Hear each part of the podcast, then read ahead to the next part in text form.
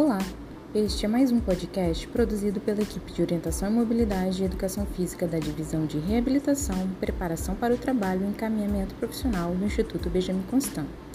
Esse material foi pensado e elaborado durante o período de pandemia do coronavírus, para atividades de ensino remoto.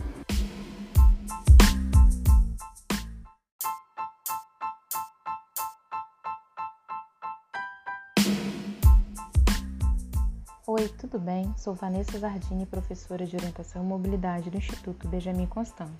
E hoje vamos falar sobre os Jogos Paralímpicos. Vamos lá? As Paralimpíadas são um evento esportivo realizado a cada quatro anos para atletas com diferentes tipos e graus de deficiência. A primeira edição das Paralimpíadas foi em 1960, na Itália, na cidade de Roma apenas para atletas cadeirantes, resultado da utilização do esporte como ferramenta para a reabilitação de veteranos de guerra.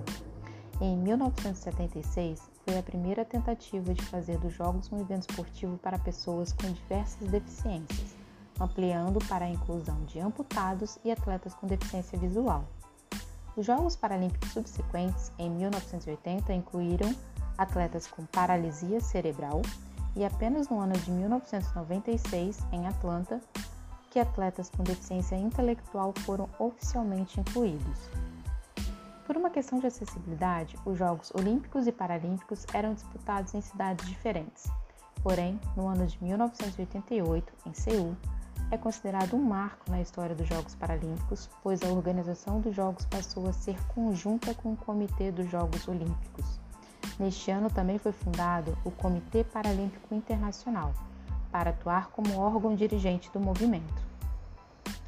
Sobre o nome, foi acordado que fosse paralímpico sob o argumento de que a denominação de derivaria da preposição grega para, que significa ao lado, e da palavra olímpico, significando que os Jogos Olímpicos e Paralímpicos caminhariam em paralelo, lado a lado Neste ano, estamos na 15ª edição dos Jogos Paralímpicos que ocorre em Tóquio, com 22 modalidades.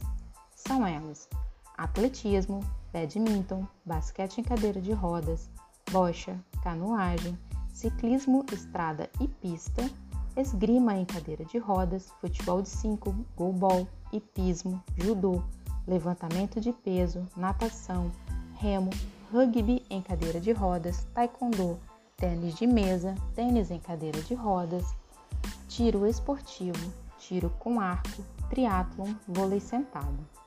Dessas 22 modalidades, temos nove modalidades paralímpicas com a presença de deficientes visuais. O atletismo. O paratleta pode ser auxiliado por um atleta guia e um cordão de ligação, de acordo com o grau de deficiência que possui. Remo. Na versão paralímpica, não há ainda uma categoria exclusiva para atletas com deficiência visual, mas até dois podem integrar a equipe de quatro remadores na categoria PR3, junto a atletas com função residual nas pernas. Neste caso, além das bandeiras e sinais luminosos, o juiz de saída também dá o comando de voz aos atletas. Triathlon Assim como as provas de corrida do atletismo, os atletas cegos são acompanhados por um atleta guia. Ciclismo: a bicicleta é adaptada, possui dois assentos. O atleta com deficiência visual pedala no banco de trás, enquanto o ciclista da frente possui visão normal.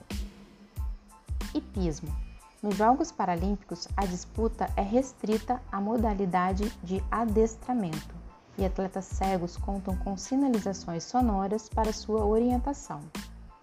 Judô disputado praticamente com as mesmas regras do judô tradicional. A principal diferença é que os atletas começam a luta com contato no kimono do adversário e o combate é interrompido sempre que este contato se perde. Natação: os atletas são avisados das viradas e chegadas pelo tapper, é um bastão com uma ponta de espuma que, quando estão próximos da bordas, o atleta é tocado. Futebol de 5 é disputado em uma quadra do tamanho semelhante à de futsal, porém com barreiras laterais para que a bola não saia. A bola possui guizos internos e o guia, o chamador, orienta atrás do gol. O goleiro é o único jogador sem deficiência visual e os jogadores de linha usam vendas para igualar a competição dos que possuem percepção luminosa dos que não têm. Além disso, o ambiente deve ser silencioso e sem eco, e a torcida só pode se manifestar quando ocorre um gol, para, para o atleta ouvir o guiso. Goalball. Diferente das modalidades adaptadas, o goalball é um esporte desenvolvido especificamente para atletas com deficiência visual. O jogador enquadra tamanho do, semelhante a do vôlei, porém com marcações táteis no chão. Seu objetivo é balançar a rede do adversário com arremessos rasteiros na direção do gol que tem 9 metros de largura e 1,30m de altura. A exemplo do futebol de 5, a bola possui guizos e a arena precisa estar silenciosa durante todo o tempo de jogo. No IBC, temos uma coordenação de esportes, onde são oferecidas modalidades goalball, judô, atletismo, natação e futebol de 5. Vale ressaltar que o esporte favorece várias competências como reconhecimento do seu corpo e do espaço, favorecendo o equilíbrio, a coordenação motora, proporcionando um domínio corporal, pois exige que os atletas utilizem os sentidos remanescentes o tempo todo. A exemplo do goalball e do futebol de 5, são modalidades que exigem extrema concentração e uma excelente orientação mobilidade, uma vez que o atleta precisa estar atento aos sons da bola, da arbitragem e da orientação verbal entre os atletas, e principalmente ter o domínio e a orientação espacial para locomoção, posicionamento em quadra, arremesso ou chute.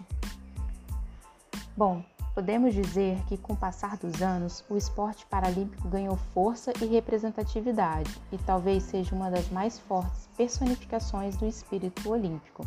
Espero que tenham gostado. Rio de Janeiro, agosto de 2020.